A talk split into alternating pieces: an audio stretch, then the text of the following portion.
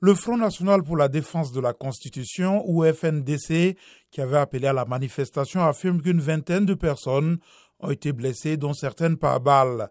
Toujours selon ce mouvement, l'un des blessés est dans un état critique et il y a eu de nombreuses arrestations.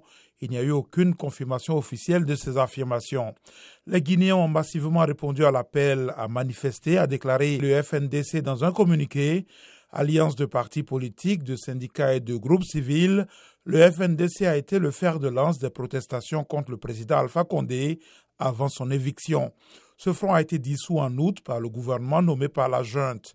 La coalition avait appelé à des manifestations pacifiques à Conakry, suivies de protestations à l'échelle nationale le 26 octobre pour un retour rapide à un régime civil. Le chef de la junte, le colonel Mamadi Doumbia, s'est engagé à rétablir un régime civil dans les trois ans la CDAO, après une mission le 24 septembre, a donné à la Guinée un mois pour proposer un nouveau calendrier sous peine de renforcer les sanctions.